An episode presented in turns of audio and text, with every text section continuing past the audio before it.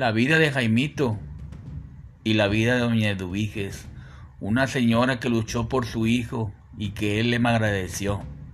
Una señora que vivió para contarla, pero que gracias a don Abraham llegó muy alto, muy alto.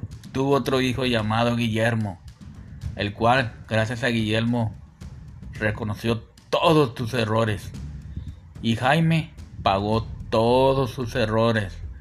Al final de cuentas en esta vida, gente, todo, pero todo se paga. Tengan cuidado y quieran mucho a toda su familia. En sus manos está ser feliz y ser honestamente contento.